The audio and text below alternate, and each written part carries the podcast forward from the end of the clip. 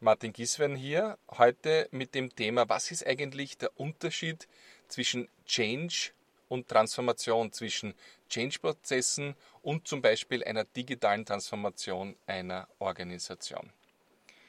Ich würde Sie bitten, meine Ideen sich kurz anzuhören, aber dann sie auch wieder zur Seite zu geben und Ihre eigenen Wahrnehmungen zu Change und Transformation, zu den Unterschieden in ein Bild zu bringen, gemeinsam mit Ihrem Team.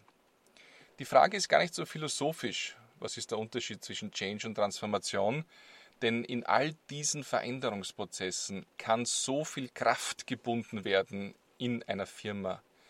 Es kann aber auch so viel Produktivität entstehen für Ihre Organisation, ganz einfach, weil man sich auf die neuen Dinge einstellt und die Nachhaltigkeit Ihres Unternehmens sicherstellt. Fangen wir an bei der klassischen Change-Kurve. Die kennen wir alle. Am Anfang, wenn ein neuer IT-Prozess eingeführt wird, eine Kostenoptimierung gemacht wird oder eine neue Produktpalette entstehen soll, dann haben einige Bedenken im Unternehmen, Angst vielleicht sogar, andere sind euphorisch und dann geht's los mit der Arbeit und man erkennt schnell, dass es viel komplizierter ist, als man es sich gedacht hat. Man kommt vielleicht sogar in ein Tal der Tränen, wo man sich herausholen muss als Organisation, als Team und dann kommt man irgendwo auf ein Plateau, wo der neue Zustand da ist, wo der neue Prozess da ist, das System ausgerollt ist und dann ist man sozusagen im neuen Status. Bei Transformationen sprechen wir oft über eine Bündelung verschiedenster Initiativen, zum Beispiel zur Erweiterung der digitalen Kompetenz eines Unternehmens, zur stärkeren Kundenfokussierung ähm, auf den Internetkanälen, zur Ermöglichung neuer Geschäftsmodelle, insbesondere die der Digitalökonomie. Change bedeutet oft, ein Status quo wird verändert auf einen neuen Status. Ich habe das oft erlebt mit Reorganisationen. Ich war neun Jahre lang in der Firma Nokia tätig, dort ähm, sieben Reorganisationen durchgemacht. Meistens so kurz vor Weihnachten ist eine meiner Geschäftseinheiten aufgelöst worden und ich musste auch selber nach einem neuen Job innerhalb der Organisation suchen. Also ich kenne das sehr gut. Wir können mit Change-Prozessen eine Organisation bis zu sechs Monaten lähmen. Positiv gesagt, in Richtung Transformation ist es nicht so sehr einen neuen Status herzustellen, aus meiner Sicht, sondern die Organisation so zu ändern, dass sie anpassungsfähiger ist, auf welche Veränderung auch immer in der Zukunft kommen wird.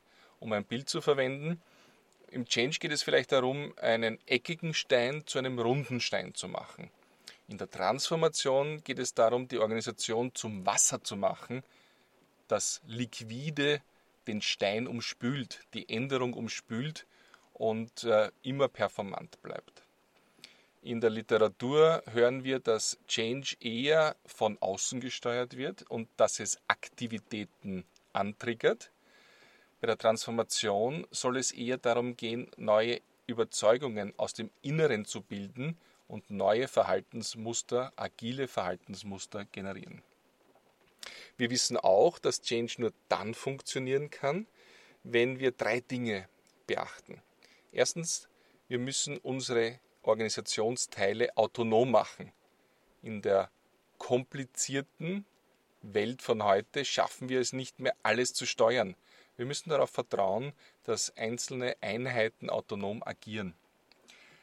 Als Gegengewicht brauchen wir Alignment, also Informationstransparenz, viel mehr als heute, Datentransparenz, wo es darum geht, dass alle wissen, was passiert.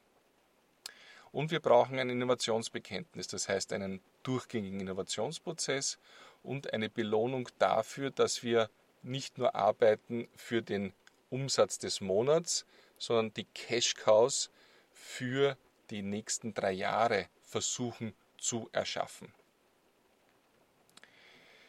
Mit diesen Inspirationen schicke ich Sie jetzt gerne in eine Diskussion in Ihrem Team und bitte auf einer Flipchart machen Sie ein Bild. Was ist der Unterschied für Sie zwischen Change und Transformation. Und wenn ich Bild sage, dann meine ich das auch so. Äh, verwenden Sie wenige Worte.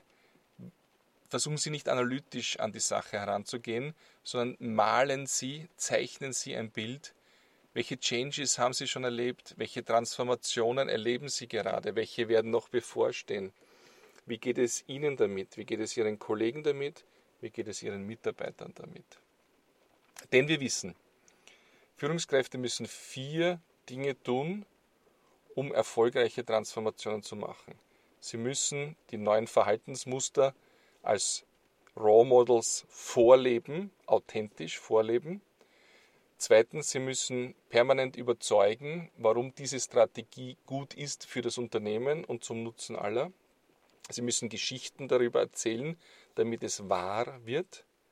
Drittens, Sie müssen Stolpersteine aus dem Weg räumen. Sie müssen Systeme alleinen, Regeln ändern, damit nicht diese Transformation stockt.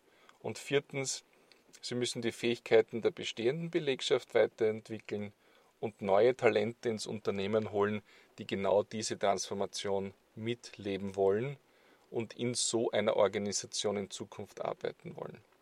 Ich freue mich auf Ihre Arbeit in Ihren Teams ich bin für Sie da. Ich freue mich auf Ihr Feedback im Workshop oder auf www.podcast.mg.